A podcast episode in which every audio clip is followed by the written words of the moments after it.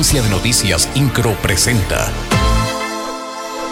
Resumen informativo. Representantes del Aeroclúster de Querétaro y Aeromontreal firmaron el memorándum de entendimiento que tiene el objetivo de establecer bases de cooperación que fomenten el crecimiento del sector aeroespacial en ambas regiones. Fue el gobernador del estado en su gira por Canadá quien atestiguó esta firma y destacó que el clúster aeroespacial de nuestra entidad y el quebequense intercambiarán las mejores prácticas de la industria en cuanto a innovación y desarrollo tecnológico para ser más competitivos.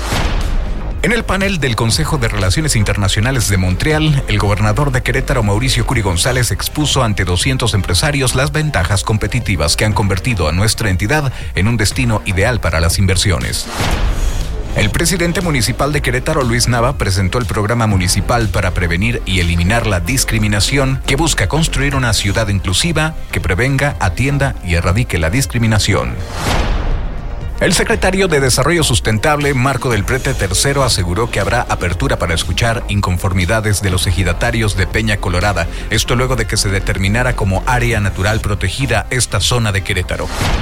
La secretaria de Educación, Marta Soto Obregón, dio a conocer que este año no se llevará a cabo el desfile cívico deportivo conmemorativo al 20 de noviembre por el Día de la Revolución Mexicana. Esto debido a los trabajos que se realizan en Paseo 5 de febrero, por lo que se busca no detener la movilidad en Querétaro. La secretaria del Trabajo, Liliana San Martín Castillo, indicó que el pago de aguinaldo no es obligatorio, que se adelante en la primera quincena de noviembre. Señaló que algunos patrones de manera voluntaria adelantan la primera parte de esta prestación antes del 30 de noviembre.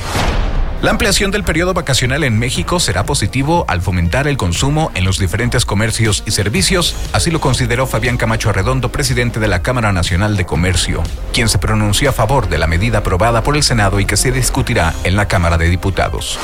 INCRO, Agencia de Noticias.